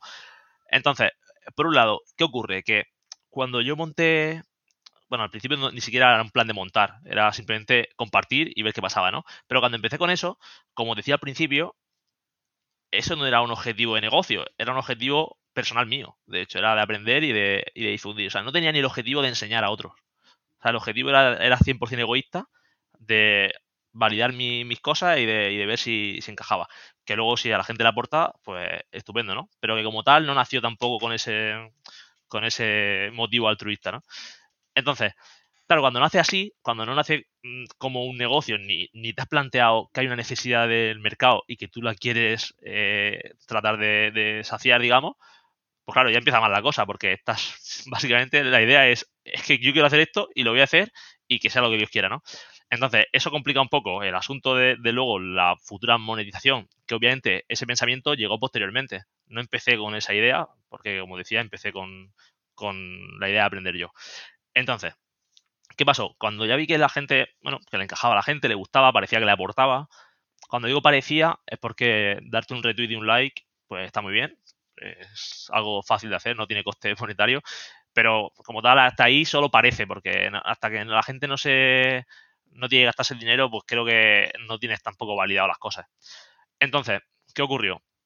Como tenía muchas temáticas diferentes, en lo One Page tenía de Machine Learning, tenía de filosofía, de economía, de inversión, tenía un, como una mezcla muy rara, que eso tampoco es, muy conveniente cuando tú estás pensando en venderle a un nicho, porque eh, realmente, ¿qué hace aquí? O sea, esto le puede encajar a alguien que le interese programar y le puede interesar a alguien que le guste la filosofía pero no, no, no tomaba forma de producto como tal, o yo no se lo veía. Entonces lo que decidí fue probar, eh, coger lo que decía antes Sergio, siete mapas, mentales de psicología concretamente, eran todos del tipo Bosecco, eran, estaban los libros de Cialdini, eh, de Kahneman, bueno, ese tipo de, libros, ¿no? Que son diferentes, pero los puedes agrupar en una temática que ya sí que puedes decir, esto es un producto más de este nicho concreto. ¿vale? Ya aquí le, gusta a la gente porque le guste la psicología, el neuromarketing, ese tipo de cosas. Entonces, ese fue un poco el por qué lo agrupé de esa forma. Entonces, el producto era básicamente, pues lo que, siete mapas de siete libros y luego cada, cada mapa iba acompañado de dos páginas de contextualización. Eso lo hice así porque me di cuenta de que consumir el mapa solo era una locura absoluta. O sea, quiero decir, si tú no te has leído el libro y te enfrentas a eso, en muchos casos es muy complejo. Eso lo, experimenté con, gente cercana a mí. O sea, básicamente gente que no ha salido el libro. mira, mírate esto, a ver qué piensas de esto, a ver qué, obtienes de aquí. Y era mucho más fácil para ellos leerse antes dos páginas escritas de un poco de contexto, de qué es esto, de qué vamos a hablar, etcétera, y ya luego pasar al, mapa, ¿no? Entonces, eso, lo intenté comercializar con Gunroad por facilidad. Básicamente no conocía la plataforma, eh, pero es que es, que es hiper sencillo. O sea, es que de verdad lo puedes hacer en media hora. Eh, fue bien. No sé cuántas copias vendí, yo creo que 50 o así, por ahí aproximadamente. Eh, era simplemente un PDF, o sea que no, o sea, no, era más que un PDF de unas 40 páginas. Y, y entonces vendí esa. ¿Y qué pasó? Que recibí feedback de gente, el feedback era bueno y estaba contento por eso, pero empecé a verle cosas que no me gustaban. Yo mismo, ¿eh? O sea, no por la gente. Yo mismo empecé a encontrar que había cosas que me generaban fricción porque digo, esto se puede hacer mucho mejor. Y entonces llegó un momento en que dije, mira, voy a quitarlo de la venta porque no, me gusta venderlo sabiendo que, bueno, pues, que hay cosas que no me gustan, como están hechas. Entonces lo quité. Entonces fue un experimento que, por un lado, validó en parte porque a la gente le gustaba un poco más allá de lo que es el retweet y el me gusta, ¿no? Entonces eso me... bien. Eh, pero luego mi problema fui yo, creo yo, en, en esa monetización. De hecho, ahora mismo, ese libro no está a la venta, eh, alguna persona se lo he, me ha pedido y pues se lo he dejado para que lo lea. Y, no tengo pensado sacarlo ahora mismo porque es como que no, no me veo preparado ahora mismo para mejorar el producto como me gustaría. Entonces luego pasé a lo que mencionaba Sergio de los audios, que va un poco en línea con el asunto de cómo de fácil o difícil es consumir ese contenido. Porque al final es que es todo muy denso. Es muy denso y, yo a veces he dudado de si le aporta a alguien más allá que a mí. O sea, eh, eh, y una pregunta que no te creas que tengo una respuesta muy clara. Pero es verdad que si, si va con un audio alrededor, en el audio puedes explayarte mucho más, puedes explicar ejemplos. Por ejemplo, el tema de los secos. Tú un seco lo puedes escribir lo que significa, pero cuando da ejemplos, a mí me ha pasado mucho con los libros de secos, que los ejemplos son clave para imaginártelo. Por ejemplo, Kahneman pone una, los experimentos que cuenta y los ejemplos, yo creo que eso hace que, se te pegue que un mero listado, sin más. Totalmente. Es que todos los libros de estilo tienen, tienen un montón de ejemplos y que, o sea, experimentos, eh, digamos, científicos, como el caso de Kahneman, pero luego los libros de Cialdini, por ejemplo, tienen muchos ejemplos que son ejemplos, quizá que, no, quizá no son experimentos eh, perfectamente diseñados para medir cierto comportamiento, pero son ejemplos que te, dejan entrever lo que quiere decirte. Por ejemplo, el efecto, el, el seco anclaje, ¿no? Eh, por el tema de la oferta, ese tipo de cosas, que te lo dicen y aunque sea tú mismo por análisis tuyo introspectivo dices, es que es verdad, es que eso ocurre. Y cuando te pones el ejemplo lo entiendes, ¿no? Entonces, por eso pensé, a lo mejor lo audio y eso, pues, bueno, pues funciona mejor y, a la gente le aporta más así. Y además también te permite venderlo de forma individual, porque hacer un libro así con una continuidad y con una forma más, bueno, o sea, un poco más organizado, una temática, es más costoso que un mapa aislado hacer un audio, explicarlo y vender ese audio de forma aislada, ¿no? Ese me sentía más cómodo con esa forma de trabajar y entonces por eso probé lo de audio. ¿Qué pasó con los audios? Que, bueno, esto fue un error que, que lo voy a contar, lo voy a contar porque es un error muy absurdo, pero ya que estamos, me pasó lo siguiente. Me puse en una página web que es la que te permite generar los QR, ¿no? Y, y bueno, los generé tres QR, lo puse en la página web, lo subí. Y cuando al día siguiente me di cuenta que lo que te permitía hacer todo el. eh, Bueno, la gestión de los QR era realmente de pago, pero yo había empezado con una versión de prueba. Cosa que no me di cuenta cuando, hice la, cuando me registré, ¿no? Y entonces luego no estaban los QR disponibles y dije, joder, eh, obviamente no puedo vender esto sin el QR disponible. Y eso pasó hace, no sé, creo que un mes y medio o así. Y de momento no lo he rescatado, porque, eh, es decir, está la página web hecha, están los productos en Gumroad, pero no se pueden comprar porque no están los QR disponibles. Y no están los QR disponibles porque la página web, eh, pues le pasa eso, tengo que ponerme la versión de pago, que no es que sea cara, ¿eh? que no sé cuánto era, no sé si son, no sé son 20 euros al mes, no me acuerdo, pero que no es un dinero importante. Pero como he empezado con otras cosas y estoy con otro derrotero, pues lo tengo parado eso. Entonces, esos son los experimentos que, que he ido haciendo. Y, y bueno, por eso te digo que no, no es que creo que sea una, una gran referencia, pero bueno, que sí que sí que ha sido divertido, la verdad. O sea, una cosa que me divierte bastante hacer ese tipo de pruebas, aunque te digo que no creo que el tema de One Page, eh, porque va mucho por época, como es lo que me apetezca hacer, no me gusta que sea una obligación. El decir, oye, pues voy a hacer esto. Por eso, por ejemplo, un modelo de newsletter, por ejemplo, yo, yo la verdad que valoro mucho a la gente que tiene una newsletter y que saca todas las semanas una publicación, como Álvaro, por ejemplo, o como muchos que hay en Twitter, ¿no? A mí eso es que me genera una... eh, No me apetece el tener una, bueno, una restricción ahí decir, oye, esta semana por narices tengo que sacar algo, aunque a lo mejor no tengo ni tiempo de escribir algo que merezca la pena. Ese, ese tema lo pensé también de montar el, el tema de One Page más modo newsletter, pero me generaba mucha fricción esa restricción que no tengo ninguna necesidad de, de imponérmela, la verdad. Es un tema interesante, ¿no? Eh, creo que tiene pros y contras. Creo que el pro es que, bueno, al, al comprometerte con tu comunidad, con tu audiencia, Sí. Pues bueno, puedes vencer esa vagancia, decir, bueno, no, no hace falta, ¿no? Como nadie sabe que mañana tengo que enviar una newsletter, pues bueno, la envío para la semana que viene. Y eso, pues al final te puede pesar, ¿no? Pero luego también, pues quizás la contra es un poco lo que has comentado ahora, ¿no? Que pues igual hay semanas que, que, que, oye, que no es que no quieras, sino que, que, no merece la pena ni siquiera mandar newsletter o, o, mandar cualquier tipo de contenido, pues porque o no has tenido tiempo, o te han surgido otras cosas, eh, hmm. no le has podido dar, dedicar tanto el tiempo para que la calidad sea la que tú esperas. Claro. Entonces, bueno, encontrar ahí el equilibrio de comprometerte. Además, hace poco hablamos, eh, Sergio y yo, de esto, ¿no? De esa final línea entre el autocastigo y el autoengaño, ¿no? Sí. que a veces es muy, es muy difícil eh, mantener el equilibrio. Pero sí. me parece muy interesante. Sí. Y oye, Álvaro, eh, nos encantaría eh, charlar sobre la multitud de, de, mapas de conocimiento que tienes en, en, tu proyecto, que por cierto lo pondremos en las notas del episodio para que todo el mundo pueda, pueda verlos. Pero hay uno en concreto que, que nos gusta mucho, que es el que tienes, el de Dale Carnage, el de cómo ganar amigos sin influenciar a las personas. Sí. Además porque es muy práctico, ¿no? Y creo que, que, cuando vemos este título, a todo el mundo se nos hace un poco los ojos ya, se nos ponen como platos, ¿no? Quien, quien no sí. quiere ganar amigos, quien no quiere caer bien y quien no quiere influenciar a, a su entorno. Entonces, te quiero preguntar, ¿cómo podemos mejorar nuestras relaciones sociales? ¿Qué dice Dale de, de este aspecto? ¿Y qué consejos de este mapa mental consideras los, los, más útiles de todo lo que has puesto? Que por cierto también lo dejaremos vale. aquí para que podáis verlo. Vale. A ver, el libro este es que está lleno de perlas, ¿eh? O sea, este libro, a mí, yo cuando me piden recomendaciones, este lo suelo recomendar porque es fácil de leer y además es que tiene mucho contenido. O sea, no es el típico libro que, que te lees y tienes la sensación de que es paja el 90%, cosa que pasa mucho. Aquí ta también no te diría que, que, todo sea contenido brutal, pero sí que hay muchas perlas y muy prácticas. Entonces, a mí este libro, una cosa que me pasó que, que incluso me, generó un poco de malestar interno, es que cuando, no sé si lo habéis leído, pero bueno, al principio pues, el autor menciona que hay, que hay como tres principios básicos, ¿no? Que, que, guían el comportamiento de las personas, ¿vale?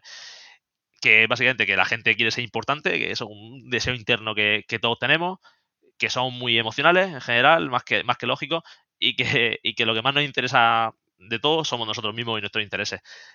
Son tres cosas sencillas de decir, pero es que cuando te empiezas a plantear casi todo lo que haces, pues, pues puedes acabar en uno de esos puntos de forma relativamente sencilla. ¿eh? E incluso si lo haces tú el ejercicio tuyo, mental, de introspectivo, de decir, vale, ¿por qué realmente he actuado de esta forma en esta situación? Pues en muchas ocasiones acaba en tres puntos tan sencillos como estos. Y eso te hace sentir un poco simple incluso, porque es que es muy sencillo de, definir, ¿no? Entonces, eso me gustó bastante, esos tres puntos. Y luego, aplicaciones que le vea más, directas, ¿no? A mí, por ejemplo, toda la parte esta de, pues yo qué sé, el típico que se dice de, de recordar el nombre de las personas, ¿eh? por ejemplo, ese tema que cuando en el libro te explica un poco cómo eso está relacionado con, bueno, con, el hecho de darle importancia a una persona, ¿no? En el momento en que tú te memorizas el nombre de alguien, en cierto sentido, estás diciéndole, eh, mm, he hecho el esfuerzo de, memorizar tu nombre, ¿no? Ese tema que además es un tema casi de educación, ¿eh? O sea, que realmente si lo, piensas, lo puedes ver como una herramienta práctica de, de, oye, si no te sale hacerlo, esfuérzate porque a la gente te puede servir para, hacer, para cumplir tu objetivo en el futuro, etcétera, pero más allá de eso, es que es un tema casi de educación. Y, mm, y yo particularmente soy una persona que soy bastante, creo, en la balanza emocional lógica, pues probablemente tenga sesgo a la parte más lógica, pues bueno, por, cómo soy. Y es verdad que este tipo de cosas, a lo mejor no le, doy importancia y me gusta leerlas porque a veces me, hacen ser un poco consciente de, de joder, eh, intento también este tipo de cosas darle cierta importancia. No porque tenga un objetivo, ¿eh? no porque quiera influenciar en nadie, simplemente es casi educación, como os decía. Entonces, ese me, me gusta bastante ese tipo de, de cosas que se mencionan en el, en el, mapa mental, como lo de acordarte el nombre o incluso el cumpleaños, ese tipo de cosas. Y luego también me gustan bastante los que están relacionados con, con el liderazgo. Ese me gusta bastante, porque al final, es verdad, cuando trabajas en una empresa, bueno, o, o tienes un proyecto, en, en, cualquier entorno en el que haya una cultura de feedback y eso, joder, es muy importante ese tema. Es muy importante el, ponerte, poner tu error, o sea, exponer tus errores. Si, si lidera un equipo, exponer tus errores, por ejemplo. Que es una cosa que está en el libro muy relacionado con el tema de, del, del hacer sentir a la gente importante, ¿no? En el momento en que tú muestras tus debilidades, ¿no? O, tu error eres el primero que muestra tus errores ante el resto, es una forma de, de la balanza jefe-empleado, o como quieras llamarlo, líder, subordinado, lo que sea, de, ponerla a nivel, ¿no? Porque te estás bajando a ti mismo, ¿no? Y eh, eh, al final, como lo que interesa es el relativo entre las dos posiciones, pues en el momento en que tú te expones y expones tus problemas, estás intentando nivelar la balanza y creo que hace sentir bien a la gente y creo que es positivo para luego recibir un feedback con otro talante, digamos, ¿no? O sea, en el momento en que a ti tu jefe el primero que él mismo se, se critica sus cosas y sus errores, es más fácil luego que recibas eh, con apertura de miras lo que tiene que decir de tus errores también. Y, ya me gusta mucho el libro, sobre todo porque os digo, todas estas cosas que luego en la, en la práctica son súper útiles y que, y que, te las cuentan y dices, pues claro que sí, pero como todo está relacionado con tres puntos súper básicos, me parece brutal. Yo me leí el libro hace, hace, bastante, hace bastante tiempo y me encantó también, eh, de hecho me lo quiero releer y si te diría algo que no me gusta de este libro es la interpretación que tienen algunas personas y cómo intentan em, cambiar la palabra persuadir por, manipular, ¿no? Además, yo eh, que trabajo en el sector del marketing, he visto pues como este libro o como libros de Robert Greene, em, pues al final eh, esta fina línea también entre persuadir y manipular y cómo al final ven estos libros y estos conocimientos como desde un punto de vista totalmente utilitarista para, y egoísta y se nota mucho además, se nota mucho. Cuando alguien te está diciendo David cada 10 segundos porque ha, leído en un sitio que si te dice tu nombre eh, le vas a caer mejor y te va a poder persuadir mejor, eso se nota mucho, así que, joder, por favor, no hagáis esto en casa. y, por añadir un matiz, el propio Carnegie habla de hacerlo de forma genuina y, es muy complicado aplicar estos consejos precisamente porque es como si, Álvaro, y te sonrío así todo el rato, las 24 horas, estoy así, Álvaro, ¿qué tal? Álvaro, ¿qué tal? es como que que además eso se, caza a la legua. Cuando ves a un tío que es cuadriculado y que hace las cosas, que tiene una checklist al lado diciendo, venga, he dicho su nombre, check. Eh, venga, le he preguntado por su pareja, check. Venga, eh, y es como, tío, joder, si es que se nota que realmente es que parece que no interactúas ni con una persona. La palabra es lo que has dicho, ¿no? Ser genuino. Sí. O sea, está ah, bien conocer esas herramientas, pero, pero luego creértelas de verdad y ser genuino. El propio Carnegie lo, lo dice en su libro. ¿eh? Ahí, está, ahí está, la clave para que funcionen de verdad. Me, pasó una anécdota en un concesionario. Que, dale, dale. Eh, que, es que es que me acuerdo, más fue la época en la que estaba leyendo este tipo de libros a saco. Y me acuerdo de ir a un concesionario, estar en la típica mesa que te sientan, y me estaba, me estaba hablando la, la persona, el vendedor, Y es que recuerdo perfectamente estar pensando, no me estoy enterando en nada lo que me estás diciendo, porque es que estoy solo pensando en lo que, o sea, en, en sí, en por qué me estás diciendo lo que me estás diciendo. Y en mi cabeza iba haciendo, hostia, por aquí, ahora por aquí. Y, y de verdad no me enteré de nada de la conversación realmente. Porque estaba totalmente centrado o sea, me salió solo, ¿eh? O sea, empecé a, lo que decía antes Sergio, de mi nombre, de la pareja, y empecé a decir, madre mía, eh, esto es un canteo absoluto. Pero claro, con que te funcione con el, con que te funcione con el 90%, de la gente, pues bueno, tampoco pasa nada. Ahora toca elogio, ahora toca preguntarle sobre sus intereses, ahora toca eh, hacer como que me equivoco para que baje sus defensas, ahora toca... Sí, sí, se nota, se nota mucho. Conseguir el primer sí, no sé qué. Y es como que la gente lo lleva súper... Y es como, joder, tío. también es normal, ¿no? En una sociedad tan utilitarista en la que vivimos, pues al final muchas personas buscan cómo sacarle este partido eh, a este tipo de, comportamientos, ¿no? Eh, pero bueno, que sean conscientes que, se nota mucho. que se nota muchísimo. Y más si has leído sobre el tema, lo que dices tú, si has leído sobre este libro y alguien te está eh, arrojando esas propias armas contra ti, pues, pues aún lo vas a, notar. Eso es, eso es. Pues total. Y bueno, a ver, te llevamos robando mucho tiempo, Álvaro, así que vamos a entrar en, Vamos a lanzarte tres preguntas finales y bueno, seguramente te volveremos a invitar porque se nos han quedado muchos temas en el tintero. Cuando queráis, cuando queráis otro más. Así que eh, esta es una pregunta muy simple y, difícil de responder, pero de cual has dicho antes que bueno que profundizas en los libros ya en una etapa tardía del aprendizaje, pero si tuvieses que quedarte con tres libros, ¿vale? Con tres libros para entender mejor el mundo, vale todo, vale novelas, vale no ficción, vale ficción, lo que quieras. Eh, ¿Qué tres libros recomendarías? Eh, mm, vale, es interesante la pregunta. A ver, el de, el de Carnegie lo cogería. Para mí es un libro que es fácil de leer y creo que te da un. O sea, sí, creo que te da un conocimiento que, bajo mi punto de vista, es muy interesante para entender muchas cosas. Luego también cogería, lo tengo por aquí, de hecho, el de. Mm, el de. Ah, ¿Cómo se llamaba? El de las lecciones de la historia, The Lessons of History. Ese me gusta también mucho. Ese está muy, muy bien. Ese es un poco más atemporal, ¿no? Un poco pensando así en, genérico. Y. ¿Cuál cogería? Voy a también coger uno de economía, que también me, es un tema que me gusta bastante. Y también creo que es muy relevante, ¿no? Em, ¿Cuál cogería de economía? Es que me está viendo a la cabeza el de Huerta de Soto, de dinero, crédito bancario y ciclo económico. Pero la realidad es que, claro, es un, es un muy concreto. Y entonces eh, no, no me gustaría decir ese pero creo que lo voy a tener que decir porque lo tengo aquí presente y me gusta mucho ese libro. Entonces quizás tiraría por ese, quizás tiraría por ese. No, creo que sea tan atemporal, por ejemplo, como lo otro. Entonces, así para entender el mundo en general, en toda su época histórica, mm, quizá no, no sea el mejor, pero sí que tiene muchos temas interesantes, porque habla mucho de dinero y el dinero al final sí que es una cosa, eh, en el formato que sea, atemporal, ¿no? Entonces, eh, me gusta bastante ese libro. Y además es que tiene parte, la mitad del libro de historia no es, no es realmente mm, economía austríaca, es historia de intentar juzgar pues, cómo era el dinero antes, por qué se convirtió en ciertas cosas. Entonces diría esos tres. El de Carnegie, el de The Lessons of History y el de Huerta de Soto. Pues tomamos nota de esos tres y a mí me gustaría cerrar, Álvaro, con una pregunta más y es preguntarte en qué andas metido ahora mismo, que nos has dicho antes que estabas eh, con muchas cosas y cuáles son tus planes más próximos para este año a ver, ando metido, por un lado, el trabajo por cuenta ajena, que me lleva, pues, obviamente, mucho tiempo, ¿no? Eh, ahí dedico un tiempo importante.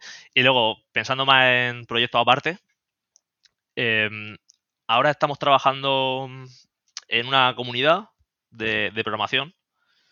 Estoy trabajándolo con, con, Gerard Sánchez, que no sé si lo conocería de Twitter. Bueno, eh, bueno, una persona que difunde mucho contenido de programación, etcétera. Y estamos, vamos, a punto de salir, de hecho. Eh, va a ser un sitio, mm, básicamente, como decía, aprender programación, Python concretamente, y, un poco con la idea de, hacer lo que veníamos hablando a lo largo de la conversación. Al final en Internet es verdad que hay infinito conocimiento y, es verdad, o sea, realmente si te lo planteas, lo que te apetezca aprenderlo por tu cuenta, lo aprendes, gratis, si quieres. Pero claro, eh, hablábamos al principio de la falta de índice, la falta de mentorización, ese tipo de cosas, que son barreras, sobre todo cuando alguien eh, parte de cero, ¿no? Entonces, el, objetivo que tenemos es intentar un poco estar ahí, ¿no? Estar un poco en el. Esto es una comunidad de, de, aprender, pero que la idea es que, más allá de que el contenido parte lo puedas encontrar en otros sitios, en otros formatos, etcétera, pero que tengas cosas muy prácticas y que tengas cierta mentoría y ese tipo de cosas. Y ahí estoy llegando pues, prácticamente la parte de, la parte enfocada a Side Project está ahí. Por eso, por ejemplo, el tema de One Page ahora mismo eh, no hago prácticamente nada porque mm, es que no tengo tiempo. Y además es que consume mucho tiempo eso, o sea, me consume mucho tiempo. Pues no, solo, no solo leer el libro o, formarte en lo que sea, que eso de mucho tiempo ya, sino que luego lo que es la confección en sí, el One Page, también me lleva bastante tiempo. Y bueno, para quien quiera seguirte, que le haya molado lo que haces, eh, algún proyecto aparte de tu cuenta de Twitter, bueno, tú eh, lanza la CTA que quieras para que te encuentren. Nada, básicamente creo que Twitter es el sitio realmente. En Twitter es donde, donde prácticamente todo lo que voy haciendo así en proyectos de este estilo son donde lo publico. Y ahí publicaremos el tema de la comunidad en, espero que dos semanas. Hay que ese deadline. Espero que, espero que un par de semanas. Y, em, tomamos, nota, ¿eh? A ver si has cumplido. Estoy mirando el calendario. Toma, toma. estamos a día. Bueno, vamos a ver, dos semanas. Yo creo que sí, yo creo que sí. Vamos a ver. Bueno, bueno. Y nada, ahí en Twitter es donde en general está casi todo, o sea que es el mejor sitio para seguirme. Pues muchas gracias Álvaro por pasarte en nuestro rincón. Te tomamos la, palabra, te volveremos a invitar, que se nos han quedado muchos temas en el tintero. Y nada, te mando un fuerte abrazo. Muchas, gracias, a vosotros y, y deseando que llegue la siguiente. Si te ha gustado este episodio, compártelo. Puede que a alguien le sirva. Y si quieres estar al tanto de todo lo nuevo, no te olvides de seguirnos en redes sociales y en nuestra web elrincondeaquiles.com.